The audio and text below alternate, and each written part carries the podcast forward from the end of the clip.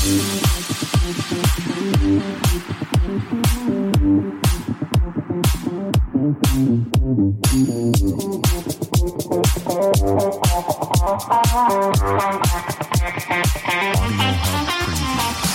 迎来到熊熊想聊，我是费熊，我是西汉啊。那我们上次聊到 Metal Gear Solid 的合集一的部分，然后我们也最后有提到一个，我们希望会加入合集二的是一个叫做 OPS 的外传，因为我们目前还不知道 Konami 他会不会出，他确定会出合集二，但是我们还不确定他的呃参战名单。这一集会先来预测一下。开始之前，我们要先来勘误一下。我们上一集有提到其中一个外传《幽灵通天塔》。幽灵通天塔是那个 Game Boy 上面的作品。幽灵通天塔是 Game Boy 的 Game Boy 的作品。那那时候我提到它是卡普空制作的，那其实不是，它一样是 Konami 制作的。我要勘误这一点。然后，呃，我们上一集终于有回馈了哈，是我们有台电话不加酱的其中一个主持人 Jump。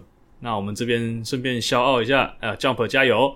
啊，他有跟我们提到一些一些点，是说到他听的时候是在开车的时候听，那他听我们讲话有点太于平淡，所以他听到有点想睡觉，这样有点危险呢。对，有点危险。可是这一点，我听我听有一些 podcast，他们是说他们有很多听众也都是边听边睡觉，很好睡这样子，所以说不定也可以成为一个特色吧。这样真的好吗？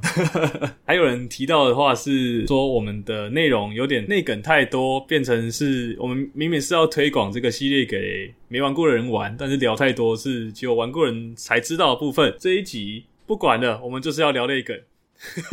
我们就是熊熊想聊怎么样？我们想到什么就聊什么。想聊就聊，对，啊因为合集二也还不确定嘛，什么时候会出？先听过的人可能也不记得了啊，不然就是到时候出的时候你们再回来听一次，应该就会有一些感悟这样子。好，我们就先进入我们合集二的预测名单。第一款呢是我们 N G S Four 爱国者之枪，它出发售的时间点是二零零八年的六月四号。依依这边有什么奇闻异事可以讲一下吗？嗯，奇闻异事，那个 N G S Four 它是在 PS 三，对啊对啊，PS 三的游戏很难移植吧？嗯，目前有出的 remaster 版也是有啊，像那个《最后生还者》一代也有出在它的 remaster 版出在 PS 四，所以好像也不是那么难出，只是它一直没有出过。目前你要玩到的话，只能在 PS 三上玩，所以我很期待它这一次如果出在 PC 版，至少至少它可以有中文版的吧？可能吗？那个文本量，呃、那个第三方汉化之类的。哦，第三方汉化的话，那之前的二代 PC 版有汉化吗？我没玩过 PC 版，但是应该有人做啦。就是那时候有玩盗版的人，他们 PS2 版的都都能玩到汉化版了，应该是没有什么困难啊。然后这次如果要出 PC 版，肯定会有的吧？希望这次 Konami 会成为大家口中好棒棒的厂商。啊，这个基本上已经不可能了。他已经宣布只有六个语言，不含中文啊。哎，没办法，没办法。你有什么奇那种身边的趣事发生过吗？嗯，我四代哦，我四代我是跟我邻居借来玩的，嗯，而且他是预购那个手把充电座的日版片哦。呃，PS 三是 BD 片嘛？哎，对。然后 PS 三那时候我家还是胖机，六十 GB。你哎，你家那台是可以玩 PS Two 片的那种？对呀、啊。哦，那是第一代，就是游戏片放入光碟机嘛，嗯、然后游戏片就直接放在主机上。哦。而且那片还是借来，就是跟跟邻居借来的，然后玩一玩，就后来拿下来一看，哇，那个主机太热，那个背后的纸都软烂掉。你说纸是指外外包装的纸吗？就是封面封底啊，那个纸都软烂。那壳子没有融掉？壳子好像。可能有有变形吧，我也不知道，已经还还了啊。说一下，那时候 PS 三可是出了名的发热怪物啊，甚至有人把那个外壳拿掉，直接拿它的那个 CPU 那边直接拿来烤牛肉啊，Barbecue，对，Barbecue 啊。那时候 BD 还是个新东西，我还跟我邻居去介绍的时候啊，光碟可以洗啊，结果我后来很后面才知道，那个 BD 是有镀膜的。光碟可以洗，这个情报是怎么出现的？光碟真的可以洗啦，但是 BD 有镀膜，所以我想啊，又那个清洁剂喷下去洗 BD 光碟，它的反射不是很干净。呃，对，结果那个上面有一点，有一点出现一些红膜。哇，至少游戏还是能读取哦。那还好，不知道该怎么讲，反正还人了。那我们知道 NGS 四它联名的蛮多的品牌，那时候最著名就是那时候 iPad，iPad 刚出，Apple 的 iPad 刚出。它有联名，他直接放进了游戏里面。他有出一个呃音乐播放器，你可以在里面听音乐。我记得没错的话，你好像可以把自己的歌放进去，你把它灌到 USB 的样子，然后你放到游戏，好像可以放到游戏里面听的样子。不愧是进入了硬碟时代的游戏主机。然后他还有跟刺客教条合作，他有把那个一代的阿泰尔的服装也放进去。关于刺客教条的话，诶，说不定我们之后可以开个系列的聊刺客教条。你带了，我这个我没有玩，你完全没有玩，没关系。那这是我的独角戏。我们稍微来简介一下 MGS4 的内容好了。它是刚刚有讲，它是零八年的时候发售的 PS 三的独占游戏。剧情上是整个游戏世界线的最后一款作品。它新增的系统是沿袭了。三代的 CQC 近身战斗的一个有点类似格斗术的东西，然后有在四代有做一个进化。游戏里面的敌人有可能成为伙伴，在一些特定条件有达成的话，他会视视你为同伴，然后你可以帮他们作战。然后新增的一个叫做呃三代有一个迷彩系统，那四代新新增的一个叫章鱼迷彩的东西。众所周知，章鱼它在靠近一个物体的时候，它可以拟态成附近的颜色。那这个系统被引进到了游戏里面，你玩家不用换服装，你只要靠近在比如说墙壁、地板。或是草地，它就会拟态成那个样子，它的呃迷彩度就会提高，让小兵不容易发现你。那就是三代那个异次元背包终于可以解决了。可是可是四代的背包也是很大啊，果然是神奇的高科技啊！游戏嘛，不要这么在意，不要那么在意。还有一个新系统是所谓的威胁环，Snake 它在定点停住的时候，它中间会显示一个环，附近有声响或者是有威胁靠近的时候，它那个会有一个波形。朝着那个方向，你就可以看到那个图形，想办法去避开，趋吉避凶。武器系统部分有出现部分武器可以附加装备上去，有一些可以改装的部分，比如说像是 M4 的话，它可以装榴弹，或者是装手电筒，或者装红外线瞄准器之类的。那这个系统你有去改什么武器吗？嗯，基本上就是它其实可以改东西也不多了，就是可以装上去的，我基本上都会装了。这个系统我感觉没什么用处，最多就是加上空气炮。空气炮是什么东西？我记得就是可以把敌人击飞嘛，然后造成对方晕眩，就可以不用造成那个击杀数增加。啊、呃，我记得好像是榴弹有分非杀伤性跟杀伤性的啦。哦，好像可以丢闪光榴弹吗？也可以丢烟雾弹嘛，就是遮蔽敌人的视线之类的。四代还有一个叫一个分支的系统叫做 Metal Gear Online，它就是比较像是对战型的游戏。你可以想象是一个线上模式，PVP 的线上模式这样。好像就是一开始我无意间推坑你的嘛。没有错，那时候我是正在有听我们第一集的都知道，那时候我国中正在封 CS，那在寻找一个一些类似的游戏，一一就丢了一个 NGO 的的影片给我，我大为惊人，后来才栽入了这个系列的坑啊。NGO 它的游戏步调非常的不一样，非常的慢，它跟一般的对战游戏来说的确是蛮慢的，它也有讲求一些合作的部分，但那时候其实。战术还没那么多啦，因为它地图也不大，所以主要还是比较有个人主义的感觉。他真的很吃团队合作。那时候我都是连那个野团，啊野团也都大部分都是日，你可以感觉到那个文化差异，大家会互相 cover，然后大家会一起走在同一条路线上。哦，对，除了对战的部分，我那时候在 Nico Nico 也有看到有人在里面玩角色扮演，他们会在里面演一些小剧场的感觉，因为他有出 skin，你可以买一些那个游戏中角色这样子，然后他们就可以玩一些小剧场，通常是搞笑类型的。MGO2 它的战术非常的特工神体，像是一般最基本的战术就是。地上放一个杂志不可，你可以躲在旁边装备纸箱。这时候倒霉的人过来，因为你也装备纸箱，他也不一定看得见你。他就是被不可吸引，再给他 CQC 连打打在地上，再对他补枪之类的。哦，说到纸箱，纸箱有一个系统，就是因为它里面有主动瞄准跟自动瞄准的功能。装备纸箱的时候会让自动瞄准失效，所以其实你装着纸箱在跑的时候也是有一些好处的。而我记得装备纸箱在爬楼梯好像还会比较快。哦，有这种事，这个我就。不知道了。所以 NGO 真的是一款还蛮奇妙的游戏，很多像是什么弹射跳台啊，对，弹射跳台超有趣的。然后还有一些 NGS Fold，，像是你可以抓住敌兵注射嘛，还是威胁，就可以把敌方资讯，呃，敌人在哪全部都攻出来。这是牵扯到主线游戏里面的一个设定，就是它注射了一个叫纳米机器的东西，它可以算是骇客吧，骇入对方的网络之类，可以一段时间显示一下敌人的位置，这样子。NGO Two 是一款。真的是没有其他游戏能取代的。现在是有师傅了，但是如果合集二有含的话，我会很开心。会是诶，真的好想回去玩，到时候再来揪一下线上伙伴一起玩。而且它是基本免费的，基本免费，会有一些付费内容，地图啊、角色 skin，呃，skin 的部分。那我们来聊一下本体的剧情，它是在二代之后的五年，稍微提一下好了，这集会爆雷。二代结局，世界已经被 AI 给掌控了，所以那时候的战争变成都是由各大佣兵的公司去做代理战争，国家跟国家之间都不是由国民去去战争，而是由双方去雇佣各自的佣兵来作战。士兵都会注射奈米机器，啊，它可以控制人的情绪并提升体能。那控制情绪的部分，就是它可以抑制人的呃罪恶感，或者一些或者一些战场的一些。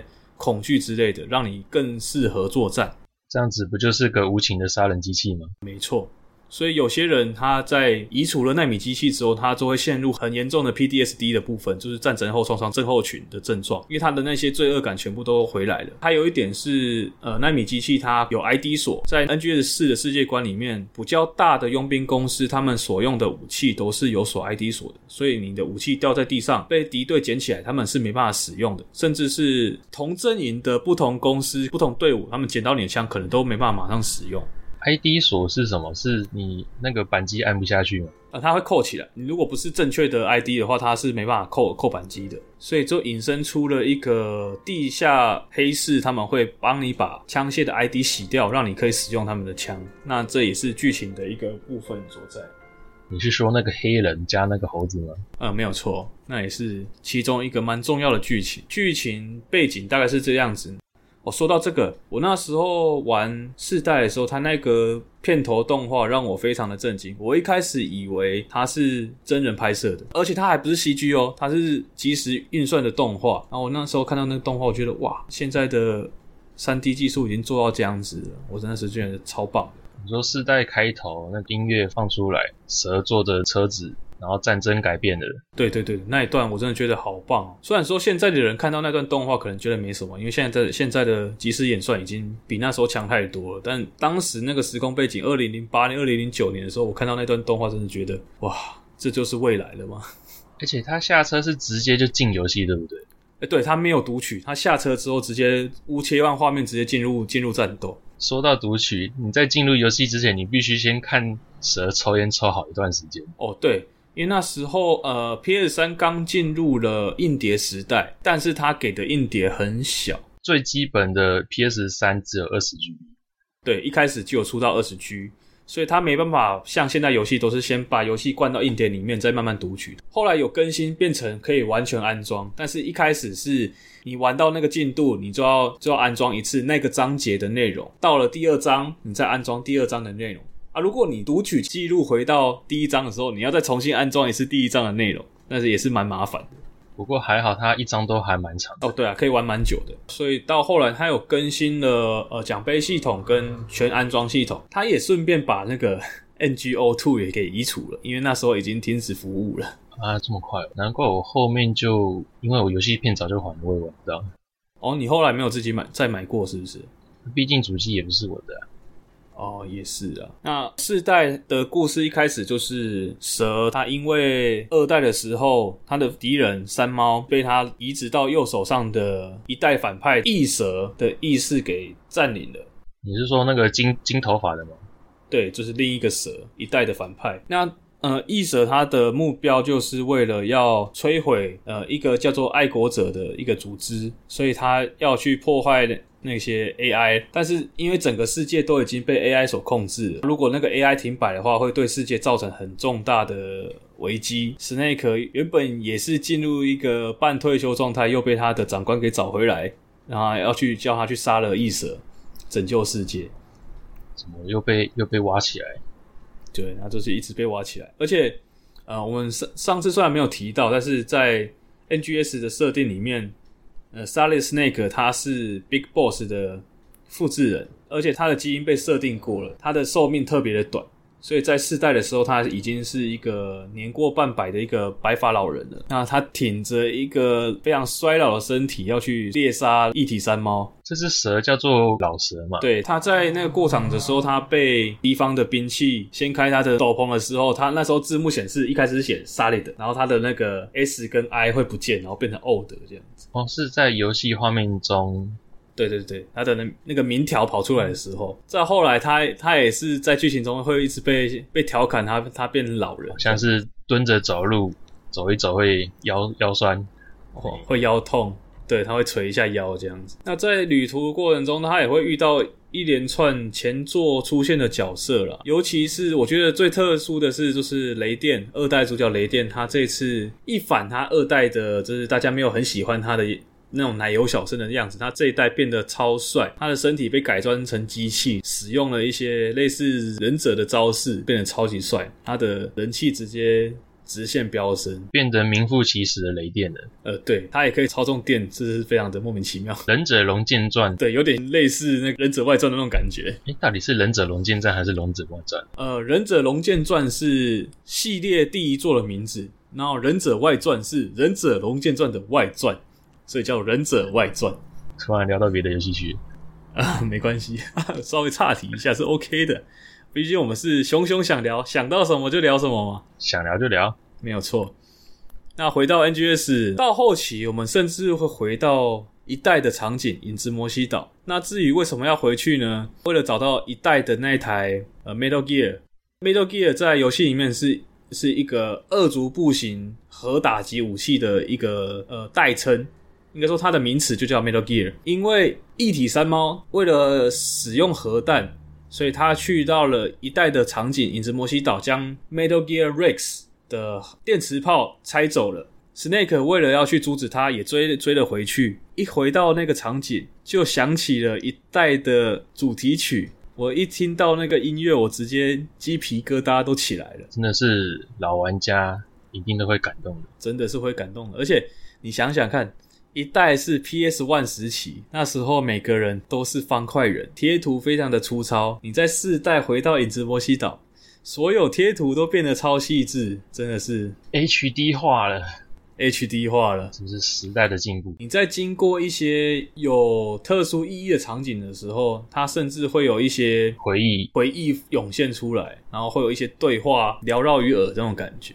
最近不是有一张图吗？老玩家一定知道这是什么。哦，oh, 一台 PS，但是它的游戏手把插在二 P 上面。哦，oh, 对，如果知道那张图的人，就是他这是在讲那个一代的精神螳螂。上次有讲到嘛，为了要打精神螳螂，我们必须要把呃手把插到二 P，才有办法打到它，让它读心术没办法发发挥作用，这样子。这次四代也有螳螂嘛，对不对？有类似的桥段，它有点像是。呃，这次我们可以提到，就是它有四个被称为美女与野兽的 BOSS，他们是四个美女，但是他们装备了类似野兽的外装甲，其中有一个叫做章鱼、渡鸦、雪狼，还有一个是螳螂。那它分别就是对应了一代的四个 BOSS，他们的四场 BOSS 战也是非常有特色。像是章鱼的话，它会它会拟态，它会像是 Snake，它有章鱼迷彩。那对方也有章鱼迷彩。那这边剧情就会讲说，他其实不是主角的伙伴发明的，而是他在那个国防部的官网看到了这篇论文，所以他把它拿来做了。所以其实不是他们独有的技术。美女与野兽的他们装甲是在国防部网站看到才才制作的。呃，没有，是主角的伙伴那个叫做 Otacon 的那个技术人员。Snake 一开始以为这个章鱼迷彩是他的专利。结果他打无线电问他的时候，他说：“呃，你是从哪里在哪里看到这个这个发想的？”他说：“呃，在国防部的专那个论文上面看到的。”那他可以直接看到单纯的报道就直接实行，也是蛮厉害的啦。就可能因为是专利嘛，那呃，你有发表专利，代表他他的 know how 也都会写在里面，只是可能一般人没办法那么容易的复制起来啊。他毕竟是一个算是蛮厉害的一个科学家，所以他。他有办法运用到他自己的装备上面，这样子。那反正，在章鱼的这一关，就是我们对抗他的时候，我们有点像是大家来找茬。比如说，他会模仿尸体躺在地上，我们就变成要记忆说这个场景原本有没有这具尸体，或者是原本有没有这个垃圾桶。垃圾桶，对，它有，它也会变成垃圾桶啊。就是它场景，我们要注意一下场景有没有多出东西这样子，然后我们就可以拿枪射一下，试探一下。如果中标了，我们就可以打它。但是如果我们没有发现而路过的话，我们就会被 BOSS 攻击。那个章鱼其实有点像蜘蛛人的章鱼博士。爬来爬去的，有点像。对，它有四个触手可以掉来掉去。我们击败 BOSS 的时候，BOSS 他会把他身上的装装备卸下来，露出他美女的一面。这四个 BOSS 都是取自于现实真人的脸模，其中三个是是那个模特，还有一个是一个配音员，因为她长得很漂亮，所以被邀请进来当做脸模这样子。四个人里面，我只记得菊地优美。啊，菊地优美她是声优啊，在这个模式里面。呃，会变得有点像恐怖游戏，因为 BOSS 他会慢慢的向你走过来，然后你朝他开枪，他会闪开。这个，但是他这个时候画面场景会变成纯白的，嗯、那到底是算什么精神？是什么精神状态吗？呃，变成纯白是太过你太他太靠近你的时候会进入纯白。那呃，在纯白画面的时候。有点类似精神领域了。那这时候我们可以拿出我们的 iPad，我们可以选一首歌，它是一首偶像的歌。我们把它外放出来的时候，我们那些美女她就会照着照着音乐跳起来。你不是说这个时候会变成很恐怖吗？呃，这时候其实不会恐怖，会变得蛮好笑的。或者是你拿出照相机，他们就会摆 pose 给你拍。第一次玩的人会知道这些事情吗？因为我在玩之前就看到网络上有这些讨论的，但就是有些人会发现嘛。所以我每次打 boss 就觉得嗯有点出戏。但是因为他那那一段时间他是有时间倒数的，所以其实你也没办法一直玩。倒数结束的话，那个 boss 会会直接死亡。这个时时间限制不是都是拿来拍照的吗？忘了讲一件事，就是要进入那个白色空间，你必须先把 boss 打死，就是他的第二第二阶段也要先打死，才会进入白色空间。那倒数模式，你如果把 boss 的体力继续消完的话，BOSS 不会死亡。但是如果你是用攻击性武器把 BOSS 杀死的话，那个 BOSS 他会死亡，他衣服也会烧的焦黑这样子，这是会影响到游戏的评价。如果你是一般的玩家的话，其实也不用太在意这个。第二 boss 渡鸦，渡鸦的话，它是背上背的喷射装置，你会变成有点像是半空战的的战斗。那前一段时间你会有一个飞车追逐的部分，你会骑在摩托车上面半自动的移动，沿路上破坏阻碍，推进剧情这样子。然后最后会在一个建筑物上跟这个渡鸦对战，因为渡鸦它打起来蛮无聊的，它就是飞来飞去，然后丢炸弹这样，就是把它用榴弹枪把它轰下来，进入白色空间结束。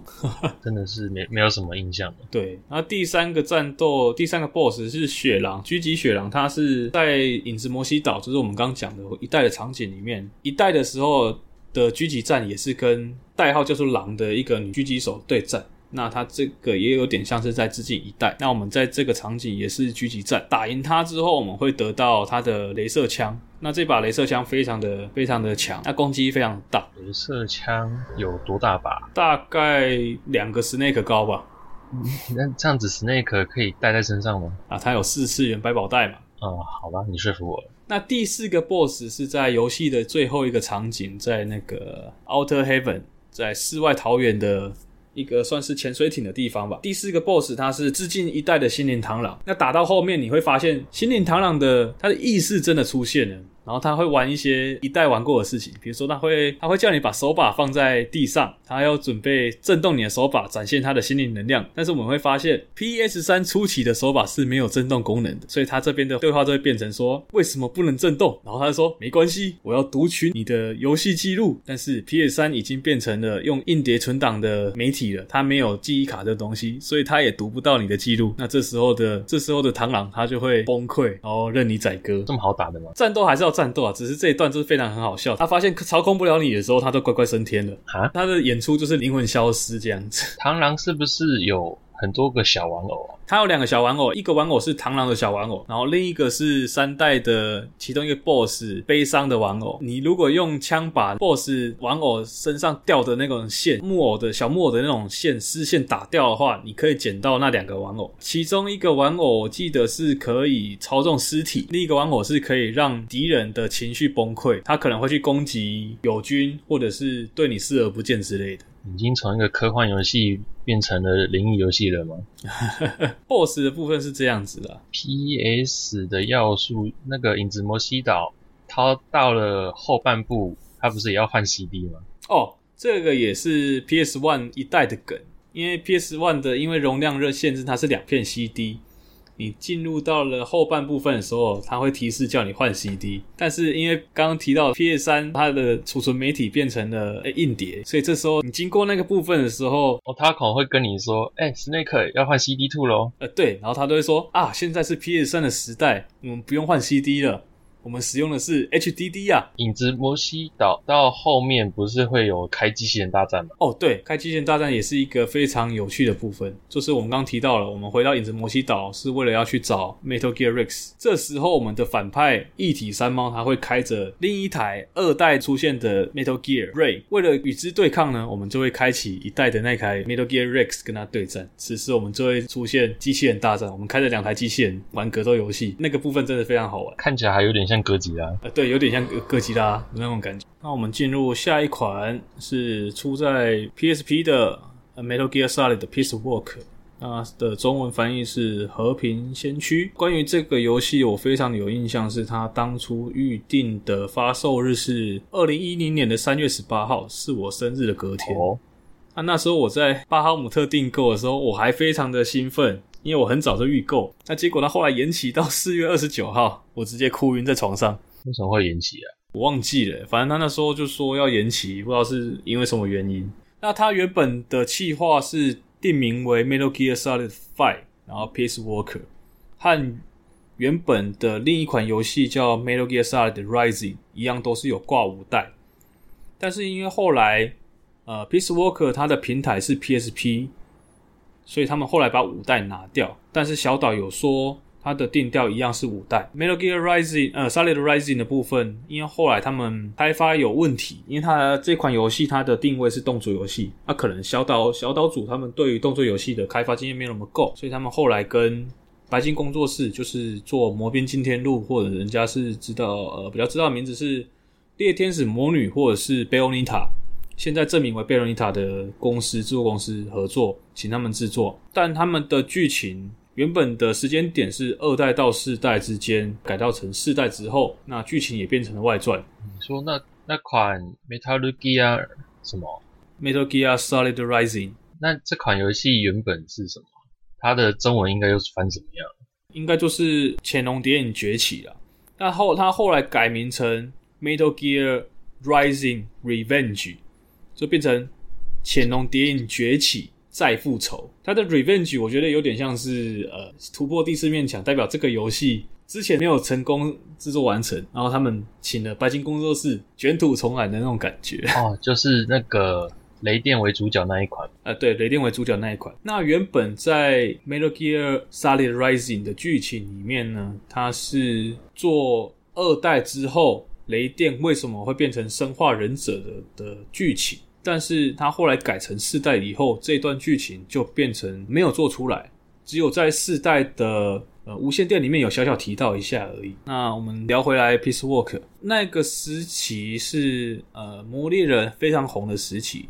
然后又平台又是出在 PSP，做做了可以支援线下的四机连线，最多可以四个四个朋友一起连线解任务这样子。那它的游玩风格呢，是延续 OPS 的任务系统，接一个任务推进剧情，接一个任务推进剧情这样子。OPS 里面有的捕获小兵跟基地养成的部分，在 Peace Walker 里面都做得更进步了。像是在 OPS 里面，我们要抓小兵呢，我们要把小兵打晕。或是我们麻醉他之后，我们把他拖回，用拖的拖回我们的车上，才能把他抓下去。是用拖到车上，然后我们车在哪里啊？对，是要拖到车上，要拖很久。我已经忘光了，因为玩到后面都是直接碰，然后直接飞回家。哦，没有，我现在讲的是 OPS 的部分。OPS 的部分是我们要抓小兵是要把它击晕，然后拖回车上回收这样子。然后这个过程非常的冗长。Peace Walker 这边它就是把它进化变成我们可以使用一个叫做富尔顿回收系统。简单的说呢，我们就是在一个小兵身上挂一个会往上冲的气球。那小兵被吊上去之后，会有友军驾驶直升机去把它回收起来。那这个系统是历史上真实有的系统，也有真实的使用过，所以它是一个呃蛮合理的东西了。但是据说有人被吊上去之后，有一些骨折或是脱臼情形发生，这都是后话。用气球吊上去，然后再用直升机回收，听起来超危险的。是蛮危险的，在游戏里面是用直升机回收，但其实在历史上他们是用旋翼飞机。它在飞机的头前端会有两个尖尖的东西，它会去把气球勾起来。但这些都是比较复杂的部分，我们就不深入聊了。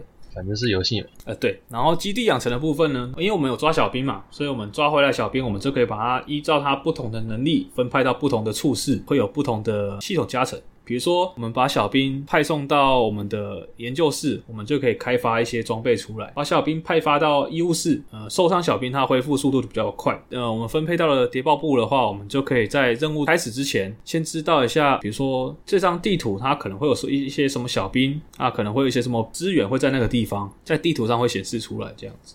就是你小兵抓的越多，你的后勤能力就会越强。呃，对，啊比如说，它后来会有一个叫做佣兵系统，可以把我们的小兵派发到战斗部队。除了我们可以使用小兵当做操作角色进入到任务之外，我们还可以将它外派到一些战地当做佣兵。我们可以结束之后可以拿取到一些资源，这样子。这样听起来。好像还蛮像现在的手游的样子，非常像，就是一个放置型手游了，类似的概念。刚刚有讲到抓小兵嘛，它还有一个功能是它可以开启 WiFi 功能，可以针对 WiFi 的的讯号去随机生成一只小兵，就可以抓那个小。那我有一次的经验是我好像是校外教学之类的，我就坐在车游览车上，然后开着 WiFi 沿路搜寻那路上的 WiFi 信号，因为它也不需要密码，所以只要搜寻到 WiFi 信号，它就可以刷一个小兵出来。为什么是坐游览车啊？这个平常坐公车不就有了？我上学是骑脚踏车的。哦，对不起，我是台北，是这样吗？对对，因为我住在乡下，我们公车没有那么方便，而且通常我坐上公车的那个站点已经没有坐的位置了，所以我也不可能在公车上面玩游戏。那在呃，Peace Walker 它也有一些跟其他游戏联动的部分，比如说像我们刚刚提到《魔猎人》，它就有跟《魔猎人》联动，在里面有。可以打《魔猎人》里面的熊火龙跟轰龙的任务，甚至还出了一个原创的原创的 BOSS，是以那一代的 Rex 为原型，用《魔物猎人》的风格把它设计成一只恐龙的造型。它汉字是写核龙吗？对，它叫核龙，核弹的核叫核龙。那它跟 Uniqlo 也有合作，Uniqlo 实体有出一些 Metal Gear 的衣服。那在游戏里面，它就。最后把那些衣服做到游戏里面，做成一个 skin 那种感觉，就可以穿着很奇怪花纹的 T 恤去出任务，然后迷彩度超低的。那他也有跟刺客教条二合作，在游戏里面呢，可以看到稻草堆，就可以使出信仰之药，进到稻草堆里面，它就会变成我们的其中一种纸箱的样子。诶，那个纸箱超好用的诶，就你是装备纸箱，然后走到人家旁边，然后就可以直接把敌人抓到稻草堆里面击晕。对。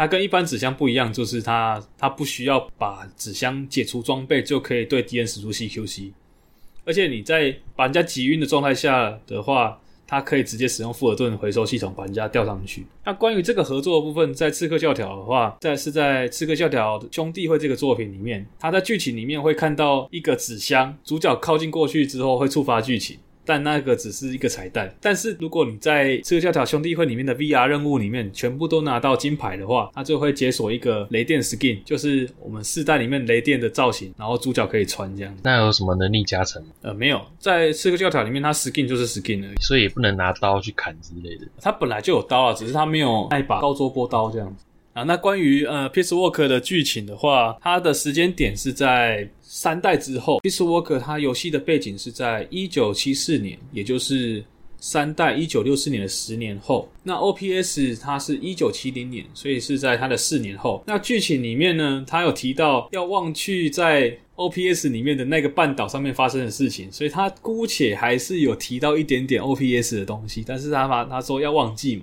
所以就是把它当做外传的意思。就是有点揶揄的感觉。那在 Peace Walker 的剧情呢，它的背景是 Snake 他逃离美国之后，他跑到了哥伦比亚去开设自己的佣兵公司，他在那边训练自己的小兵。那一天突然来了一个自称是哥斯达黎加在大学教导和平的一个教授，带了一个他的学生叫做 Paz。那 Paz 在西班牙语的意思就是和平 （peace） 的意思，所以那个女孩叫做 La Paz，也就是 The Peace 的意思。Paz 挂号水树奈奈。呃，对，是水树奈奈配音的，日日配是水树奈奈配音的。他们为什么要来拜访 Snake 呢？是因为那一段时间。哥斯达黎加有一批武装军队进入了那个国家，但是他们没有办法驱逐他们，因为哥斯达黎加有一个和平宪法，不能允许有军队，所以他们没有任何手段可以把那一批军队赶走，所以他们才来委托史内克，想说要去调查一下这件事到底是怎么一回事，然后如果可以的话，将他们驱逐出境，这样收钱办事。对，毕竟 Snake 他们虽然说他们自己说不是，但其实他们就是佣兵啊。那一开始 Snake 想说那是别人家的家务事，他不太想要淌这趟浑水。这个教授就拿出一叠一块录音带，我还以为你要说一叠钞票，我原本不，但是实在是太多了。他就拿出一张录音带，放出了内容给 Snake 听，其中内容是在一个丛林中有一个人一直讲话的声音。Snake 越听越觉得不对劲，这个声音非常耳熟，这个声音应该不会出现这个地方。这个声音是在三代的最后亲手杀掉的师傅的声音，怎么会出现在这个地方？这引起了 Snake 的兴趣，所以他决定一探究竟。为了隐藏住他的真心，他说是为了 pass，为了 The Peace，为了和平去做这件事情。那那个教授怎么知道要他 Snake 对这个录音带有兴趣？这个教授他的真实身份他是。苏联的特工，他们怀疑这批武装军队是美国派出来的，所以他作为苏联特工，他有义务要去调查这件事情。他使用他表面上的身份是一个大学的教授，然后又是教导和平的。那他的学生又因为被这些士兵施暴过，所以他出于保护学生的心态、保护国家的心态，请求史内克出动去帮他们调查这件事情。史内克在进入。这个呃调查的行动之中，他们遇见了一个呃反抗组织，他们在游戏里面叫做 NSF，好像是什么尼加拉瓜什么革命组织吧。他们遇到了其中的一个领袖叫做 Amanda，跟他的弟弟叫做 Chico。那七口这个角色之后会再提到，因为他对于剧情其实蛮重要的。那在剧剧情的推进之后，我们 Snake 发现了铁路上面在运输的东西是核弹，所以。美军把核弹运到了这个国家，那 Snake 出于他反核的立场，他最后要去调查这件事情。诶，你要说的清楚一点，是反核武的立场。对，然后一路调查的时候，他们发现事情没有他们想象的那么简单。美军在背后跟苏联的角力，其实是从冷战以来一直都有了问题。他们各自辅佐了美军，辅佐了傀儡政府。那苏联他们扶植了他们的反抗组织，最终导向的一个一个地点就是他们在研发类似 Metal Gear，因为那时候 Metal Gear 这个名词还没有出现的一个武器叫做 Peace Walker，也就是我们的游戏 title。那这个 Peace Walker 它使用的是无人驾驶，他们是使用的是 AI。那我们在录音带听到的那个声音是我们三代杀掉的师傅 The Boss，他的前同事叫做 Strange Love。就是奇爱，奇爱博士，他跟 The Boss 曾经非常的亲密，他不能接受 The Boss 的死亡，所以他使用他的一些资料输入进去的 AI 里面，让他模拟出他的人格。那他在跟他对话的途中，就是想知道他为什么会死掉。在他的认知中的 Boss 是不应该这么轻易死掉的人，所以他想要还原那一天的事情。没想到他的算是仇人吗？Snake 出现在他的眼前，他就把他抓起来。拷问他，Snake 虽然说如实以报了，但是对方并不相信。结果就是他被关进地牢。到了这一关，我们都要操纵我们之前的小兵来救 Snake。然后救出 Snake 之后，我们不免的就会来迎来一些 BOSS 战。Peace Walk 他这一代的 BOSS 战都是跟巨大兵器战斗，这让我觉得有一点点的不那么痛快，就变得有点像在玩魔猎人。因为以往的 Metal Gear 系列，他们都会有对人战，他们 BOSS 有的是对人战，或者是狙击战，或者是跟复数复数小兵，我们要击倒复数小兵而过关的类似的类似的剧情。那在 Peace Walk，我们除了除了对那种大型 BOSS 的战斗之外，就是对载具战，我们会有要打倒坦克啊，或者是要打倒直升机之类的比较固定的固定的 BOSS 战将，它也是为了要配合连线机制的。因为如果你是单单一 BOSS 的话，你连线机制就有点。那个平衡就不好做了。它的任务初级任务好像大部分都是要，比如说这个地点有什么敌方，然后有他们有一些载具，有一些坦克，然后我们要去把他们武力化。对，就武力化。比如最简单的就是我们直接把对方轰掉。如果要达成 S 条件的话，我们就是要把把小兵全部。比如说，我们全部把它回收，到只剩载具的时候，它没有再伸出小兵的时候，它的驾驶员会露出来。我们这时候如果把它击晕，最好的评价就是我们把它击晕回收，这样。要拼评价真的是超级地狱，真的很困难。他们的坦克都是四次元的，对，他们的那个装甲车了、坦克了，他们的小兵都是超出他们容量的，一直分，一直跑出来，一直跑出来。到底哪一台坦克里面可以装下十几个人？那比较好玩的部分是会有一些比较搞笑的装备啦，比如说后来会有一些电磁网，它可以瘫痪瘫痪车子啊。一个比较好笑的是，要四个玩家一起合作，类似弹弓的一个武器，其中两个人要拿着柱子，一个人拿着橡皮筋，一个玩家当做弹药。人间パチンコ就是把人当做小钢珠打出去，那它的威力， 如果你把它的那个能量条都挤满，打出去是。可以一发把坦克打爆的，超强！哎，打下去还有火花，对，会有烟火跑出来，超好笑。可是你要用这个武器，你有朋友吗？首先要有朋友啦。那我那时候不知道有没有知道 K 岛 Komica 这个算是一个论坛的地方，知道的人就知道，不知道的人也不用特别去查，因为他现在没什么人了。那那时候是 MSN 的时期了，MSN 我们用现在的方比较好理解，就是类似 Line 的东西，它是一个聊天的软体。那我们里面有一个群组，就是 K 岛里面的人。创立的，我们就会那互揪我们来连线玩游戏。那那时候 PSP 它不支援远端连线啊，所以我们还要另外买一些外设来模拟区域网络的连线，这样，所以难免会有些延迟啊。你是说 X Link 吗？X Link 也是其中一个大部分人知道的软体啊，也有其他这种其他的方式可以连线。Peace Walker 它后来也有出 HD 版，那 HD 版是出在 PS 三上面，它它有一些呃，因为 PSP 的按键不够，所以它有一些妥协的部分。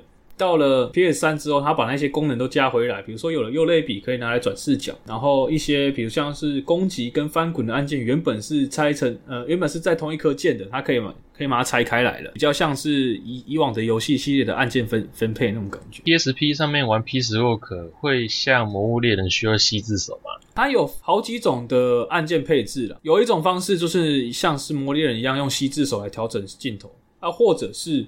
你可以把三角形、框、圈、叉改成那个视角的转换，然后 L 键是瞄准，R 键是攻呃射击，这是预设的操作方式，也是我最习惯的操作方式啊。我记得我当时玩也是玩的蛮顺手的。呃，对，这个方式其实蛮好操控的。我觉得是因为那时候 PSP 的按键蛮软的，因为我后来在那个 PS Vita，就是 PSP 的后继机。上面要玩 Peace Walker 要用同样的方式来操作的时候，我发现它的按键很硬，其实没有办法那么好操作。不过因为 PS Vita 它本来就有右类比，所以我只要把右类比模拟那四颗按键就可以解决了，所以其实也也不是那么麻烦。你模拟，所以你玩的。Vita 是 HD 版还是 PSP 版？呃，是 PSP 版。因为 Vita 它它能直接运行那个 PSP 的游戏，只是它不能读取实体片，它只能买，它只能玩那个数位版，所以你必须再重买一次这样子。所以 Peace Walker HD 版它没有出在 Vita 上面吗？没有，它只有出 PS PS 三版而已。然后那时候 PS 三版它有出，呃，PS 三有出一个叫做。Party 的呃，算是一个 App 吧，它可以模拟区域网络，就是你可以想成官方出的虚拟区网的一个服务。所以我们那时候玩需要连线的游戏，但是没办法现实体见面的时候，我们就会用那个家里有 PS3 的人想要玩的话，比如说《魔猎人》，然后《Peace Walker》之类的，或者是那时候的那个《God Eater》弑神者之类的，他们我们都会用这个软体来来连线这样子。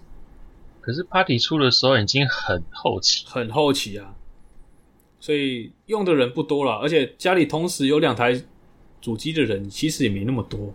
那关于 Peace Walker 的部分，还有什么要补充的吗？Peace Walker 它破光后还蛮多要素的，嗯，有什么？我有点忘记了。海滩呢？哦，海滩，哦，对，这个很好笑，就是它会有类似培养那个好感度的任务了。那我们会跟我们的主要是两个角色，我们会在海滩进行一些卿卿我我、害臊的动作。充满爱心的活动。对，其中一个角色就是我们的那个帕子，他其实在定位里面上是呃类似女主角，我们可以跟 Snake 可以跟他培养感情，做一些培养爱心的动作。对，那另一个角色就是我们的呃副官，所以刚刚都没有提到，但是他是一个很搞笑的角色，跟 Snake 又有一些难以言语的爱恨纠葛。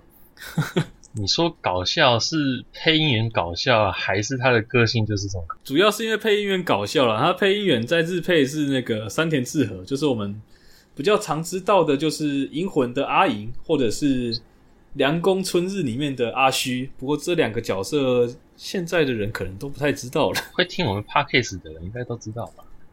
应该都知道吧？那。说到这两个角色，帕子他是水树奈奈配音的嘛？山田智和他是一个水树迷，水树在这个游戏里面，他有唱一首歌叫做《恋爱的意志力》。山田智和在这个游戏的广播剧里面，他就有为这首歌打 call。那有兴趣的人可以去搜寻一下那个《恋爱的意志力》。那那那那那那，对，那那个真的蛮好笑的。然后这一代的他很多的呃。剧情会包含在我们刚刚讲到录音带的部分，那也有一些搞笑的录音带，像是呃刚刚提到的卡子，他在剧情里面他是一个比较比较开放的角色，所以有一段支线剧情就是剧田里面的女兵向 Snake 投诉说，卡子这个角色他脚踏多条船，想要请 Snake 去告诫他一下。Snake 纠正的方式也很有趣，就是。在淋浴间，趁卡子在洗澡的时候，他们两个裸体对决。等一下，游戏中有这段吗？那个录音带是这样讲的。录音带哦，对，录音带，他们裸体在淋浴间摔跤这样子。怎么听起来会有一些奇怪啊？这部分我们就不要去揣摩了。反正就是最后就是他们打了一架，然后 Snake 告诫卡子不要搞乱搞男女关系这样子。这个部分。就是会有很多类似的有趣的剧情，他们是收录在录影带里面，我们可以去当当成广播剧听，或者是你们现在在听的 Podcast 来听一样。对啊，为什么是录音带？所以是谁在录这些音声？不重要。它会做成录音带，一方面是因为游戏的容量的关系，没办法全部做成过场画面；那一方面也是为了配合那个时代背景，那时候时代背景的录影设备还没有那么先进。所以大部分人都是用录音带。那我看一下时间，我们录的时间也已经差不多一个多小时了。虽然说剪辑之后会再更短了，所以我们之后还有两款作品还没有讲，这次会分割成三集。这一集是 Metal Gear 系列的第二集，下一集我们会把这个系列做收尾。我们这次的主题是 Master Collection 合集 Two。所以下一集会是 Master Collection 合集二点五吗？二之二，二之二，会不会有合集二点八？哎，你当是那个史克威尔的另一个系列吗？我告诉你，我 PS 三的合集一加二合集买到全新片都还没完，然后他又出了 PS Four 版。王国之心有买这么多版本哦？对啊，因为我当初玩 PS Two 也是跟人家借来，我觉得还蛮好玩的，所以后来出 PS 三的。HD 合集就买，结果也也没有也没有动，然后又出了 PS4 的版本，就那一片我就不知道到底是该拆还是嗯就丢到那边了。王国之心的剧情我原本有想要去玩，但是我发现真的是太复杂了。那讲到剧情的话，大家可以去看，如果想要了解的话啦。可以去看一个 YouTube 频道，叫做 TG 讲游戏，它有基本上把应该说三代之前的剧情都有做一个整理啊，三代它没有做影片。嘿，TG 大家的印象都是他在打洛克人，跟大家恭贺新喜，新年快乐。其实他最早是在讲游戏剧情的影片。对，他最一开始好像是讲那个打哈克，是不是啊？嗯，最一开始好像是讲洛克人 X 四，然后王国之心啊，然后再来是其他游戏。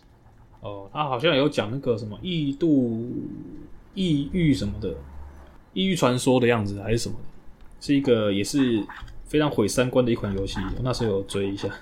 好了，那我们这一集的内容就到这边。如果有想要呃留言告诉我们的话，我们有 IG、FB，然后我们信箱也可以，也可以留言告诉我们。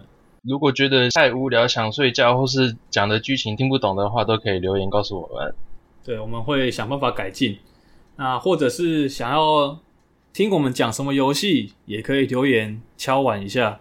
我们如果有有办法讲，我们也会拿出来讲一下。如果我们都有玩的话，对啊，就尽量有办法讲的话，我们就来讲一下。那我们这一集就先到这边，我们下集再见，拜拜。